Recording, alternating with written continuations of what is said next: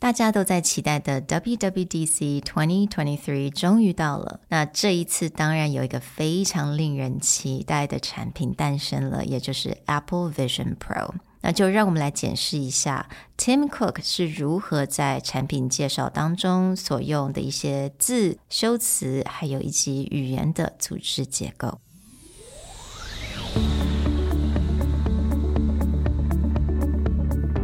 Hello，欢迎来到 Executive Plus 主管与沟通力的 Podcast。I'm Sherry, an educator, certified coach, and style enthusiast。我相信专业有效的沟通是语言跟逻辑的完美结合。And I'm Nick, a startup consultant, corporate trainer, and late night gaming junkie.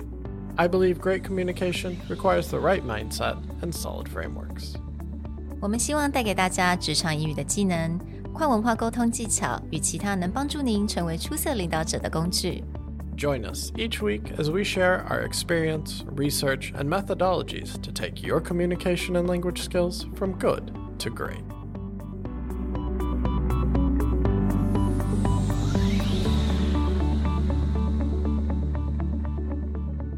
Hey, everybody. Welcome back to the Executive Plus podcast. Another Apple WWDC has come and gone. And like a lot of the ones before it, it was over rehearsed and underwhelming except for one part. That thing that you know literally the internet and the world blew up over the Apple Vision Pro. Today, we want to talk about how did they introduce the Apple Vision Pro and what can we learn from this introduction that made someone like me who went from an Apple AR device bleh, to oh my god, I think I want one of those for 3500 US dollars. 我其实对我来说最惊讶的是，连 Sherry 都点头说他想要一个，因为我我在心里无法无法把 Sherry 跟这种 technology geek，因为 Nick 在我们办公室是 tech tech geek 嘛，他什么东西呢？他一定要一个呀，就是一个 就是一个就是个阿九喜那个。他他中午吃饭的时候都在看那个 tech review，对，所以你就知道他是 tech geek。然后没有想到 Sherry 也想要，但是你为什么会想要？Cause it's so beautiful. I think it's just Apple always know how to design a product that everyone wants. And it's it's actually like if you look at any like fashion related news website, it's there. Everyone talks about it, even in fashion industry. 你会在公众场合戴着吗？我觉得会啊，超酷的耶！真的假的？美金三千五百块，表示我有那个身价。 所以对，所以所以，来来来，那那这样的话，对你来说，这是一个它的价格其实是一个 status symbol。Well, I think for the first generation, it's definitely a status symbol. I'm not sure about the the rest of it, right? Yeah. They're gonna have like Apple outfits. You know it. There's gonna be like matching things. People, I'm sure, oh, gonna make accessories. It's gonna be a whole industry. I'm thinking like the head, the headband situation can in like different colors. Oh my god! Eventually. this was a surprise. Not only would Sherry want one, she will wear it in public. Yeah, absolutely. Surprise. Absolutely. So what was but um so it must have been something in their introduction that worked for you. Mm. Um because you watched it, right? I mean, yeah. you didn't watch all of it. No. I don't think any of us should watch all of it. I why would you do that with your life, right? But what what, what was in their introduction that that was impressive to you? Mm. The only part that I really watched over and over again was where Tim Cook talks about it and he introduced, right? And I mean, it brings me back to Steve Jobs days where he just stands on the platform and have one slide behind him and then talks about this one more thing, right? 虽然他讲的时候，我就觉得哇，蛮 rehearsed 的感觉。 It's um, but 我觉得他在介绍这个产品这一段，我觉得可以让大家来学习一下。So there's a few things that we just wanted to pull from Tim Cook's introduction and share, especially in this month talking about the language of luxury and the language of premium, where Apple is quite good at the way that they use language to describe things.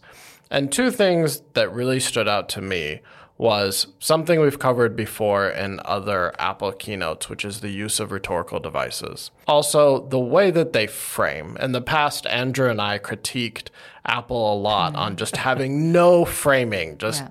feature dumping in their WWDC. But when they pulled out this new platform. Mm. They actually did frame it. And that was part of my excitement switching from like I had no interest in Oculus, I had no interest in PlayStation VR despite being a gamer. Anything VR, AR, I'm just like, ugh. I get a headache. It's not that interesting. Hmm. But then they reframed the entire thought process. And from everything we've read from Ben Thompson to Marques Brownlee, it's like, no, this is a computer. This is not an AR device. So getting into that, plus just the wording choice and the language in general, is definitely up to Apple's standards. Quick, Nick, mm. when we were bashing Apple's presentation, what were they announcing? Because I don't even remember. 所以这就告诉你，你如果没有好好的做做这种 reframe，、嗯、然后把它把一个东西，把一大堆 feature，把它 highlight 起来，变成 重新去 reframe，去查好的去传达，然后把它变成记忆点。其实人家很难记得哎。I don't remember the content. All I remember is the device, which wasn't something we really pushed on, but it was actually we were complaining a lot that they were talking about all the new features of the last iOS update. Oh yeah, oh, yeah, yeah. Mm-hmm. yeah. And to be honest, I could not name any of them. Yeah, right. Like I probably use them now every day, but if you ask me, be like, what iOS feature came out in 2021? I'd be like, I don't know. Yeah. Apple Vision Pro, you'll remember it. Yeah. Yeah. Can you say again, like, what did you think about VR, AR before? and what do you think about it now that you that you think is fundamentally different and that came as a result of Tim Cook's or I mean Apple's entire team's ability to to help us see this thing in a in a new way. For me, it was them framing it out as spatial computing. So Tim Cook starts his section on the Apple Vision Pro talking about AR. He actually says, I believe that augmented reality is a profound technology. He frames AR, right? So this is where most people are like, oh, okay, Apple's making AR device. But he does something very specific there. Is he's like, it's a technology, right? AR is a technology, but then when he introduces the product, Apple Vision Pro, it is not an AR glasses, right? It's not a competitor to Oculus. They bring out this entire idea of spatial computing. To me, once it becomes spatial computing, you have my attention, right? Well, I mean, what about that works for for the two of you? Well, obviously the word computing that just really separate, you know, the competitors to what they're doing. And also the word spatial I thought hmm. that was really interesting. So spatial, S P A T I A L, not special. Spatial, yeah. right? I thought it was really interesting that this is a, a word that they kept on repeating. And this is something that they wanted to use on how to describe this new technology. And back to your earlier question about it's like when I think of meta, or I think of like Oculus, I think an AR device or a VR device. So it's about living in virtual reality honestly, no matter how Mark Zuckerberg tried to frame it as like a work tool, etc. I mostly just saw it as like that's a gaming platform. Mm-hmm. And if you mm-hmm. like VR gaming, great, you have options. But if you want to do other things, no matter how much they tried to push the work or the spaces of meta, that never really caught me. But I think that's where Apple was really smart is they walked away from, okay, we're making an AR device. They're just saying like AR is a technology. Mm. But what this is really about is doing your computer in in reality, actually, with the AR side, when you watch the videos, you watch the introduction, you feel like this is just one step closer to Minority Report style, where everything's in front of you and you can just move the screens around. Hmm. It feels more productive as opposed to gaming related. Yeah, it definitely feels productive. I mean, most of the most of the things, activities they introduced were productivity related. And yeah, I agree. There's the word spatial computing. I think, Sherry, you pointed this out. Mm-hmm. So you can talk about it a little bit. The parallelism that they introduced in their language is when spatial computing actually like caught my caught my attention. Breaking Apple into three periods mm. and using um, each one of their iconic devices or each of their iconic products to introduce a different era mm. of computing. So, to what you're talking about, here's what he said. So, in the same way, Mac introduced us to personal computing, and iPhone introduced us to mobile computing. Apple Vision Pro will introduce us to spatial computing. 所以我觉得他在这个部分，他也正好用到了所谓的 parallelism，right？他从以前的 Mac 到 iPhone，一直到现在的 Vision Pro，他都能够用这种很 framing 跟 rhetorical device，能够带到好像从 以前的历史一直到现在我们的 future。而且他这样讲确实很好。我再我再回去想 Meta 在做这件事情的时候，Meta 把 focus 摆在其他地方嘛，因为他就 Meta 自己自己改成从 Facebook 改成 Meta，变成完全在讲 Metaverse。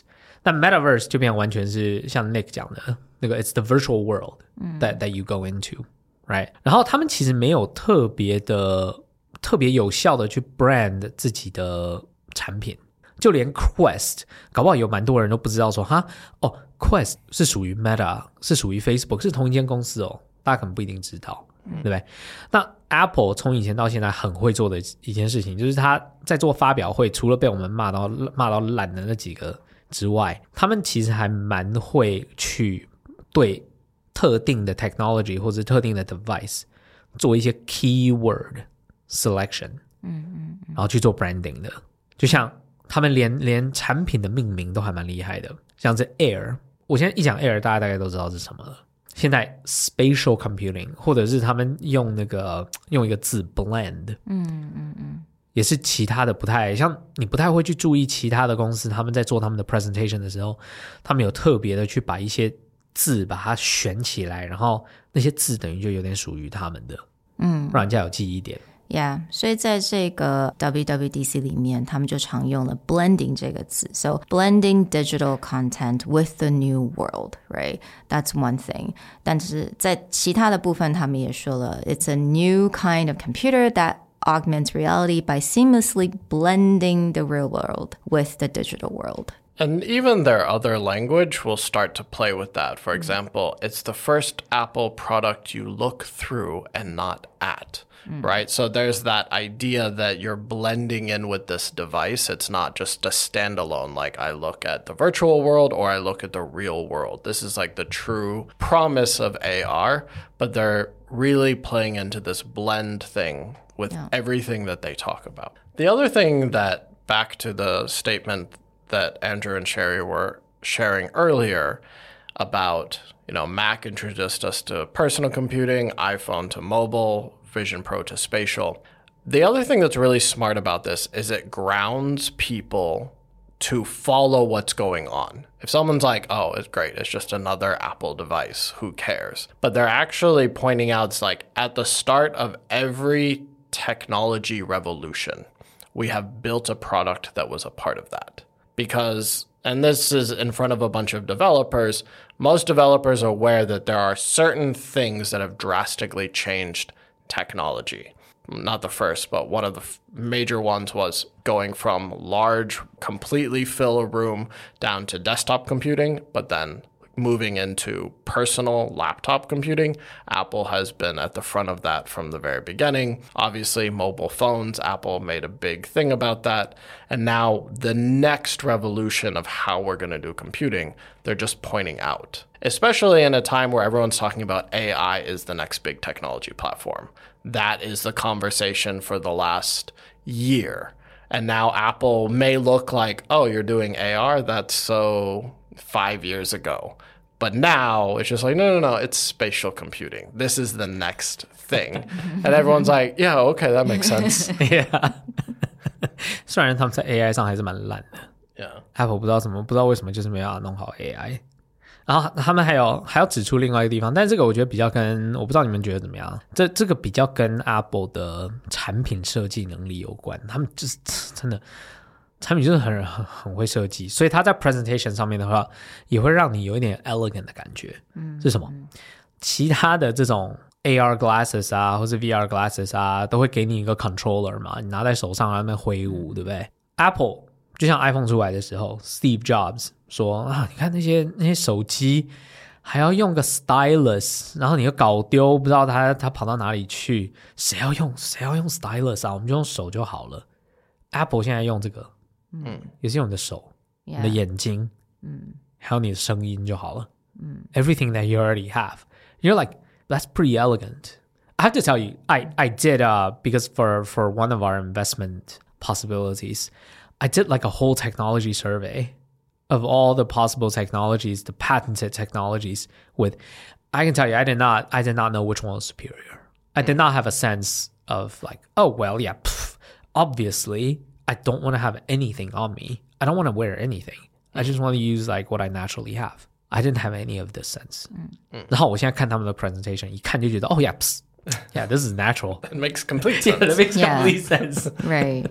And I love how they use the word to describe that, right? They said you control Vision Pro with the most natural, intuitive tools, which is like, yeah, of course, it's so natural and intuitive. Yeah. You're totally right. Yeah, totally. yeah. And I love how they use certain words like your surroundings become an infinite canvas.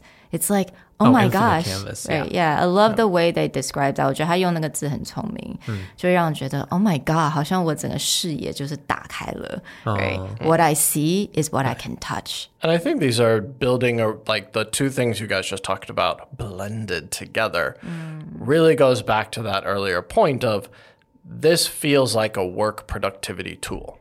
When you're wearing a device and you have a controller, you immediately go to this is about gaming. But when someone's like, you put on these glasses and then you just use your hands and eyes to interact with the world, and then all of the things that they show you are productivity related, except for the end where they get into entertainment or gaming, but they open with this is about productivity. This is spatial computing. If they had started with entertainment or they had started with gaming, you would have just chunked it as Apple's really expensive version of Oculus. Right. But because they're like, this is productivity, you use your hands, you use your eyes, you have meetings online, you're like, oh yeah, computer.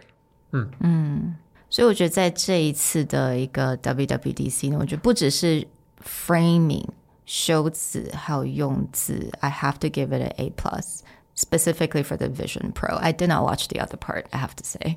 I skipped over to this part. That's fine. This was the most interesting part. I skimmed the other pieces like you know, I am a big fan every time they come out with a new computer. They yeah. came out with the 15 inch Air, and you're just like, oh, cool, they made another computer. Okay. But with the Vision Pro, you're just like, oh. let me see if I can budget for this yeah. by the end of the year. well, we highly recommend you go back and watch this specific section. Of course, there's commercials, there are reviews out there, but actually looking at the keynote presentation around the Vision Pro and really getting a sense of why is Apple so good at framing out brand new platforms and brand new technologies in a way that stands out compared to everything else? We hope that you enjoyed our little discussion on how we feel about this, and we'll talk to you guys next time. Bye. Bye. See ya.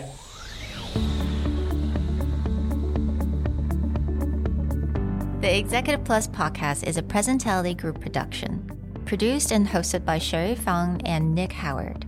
You can search us on Facebook, 主管英文 Executive Plus. You can also find us on Instagram, Communication R&D, and email us at sherry at epstyleplus.com.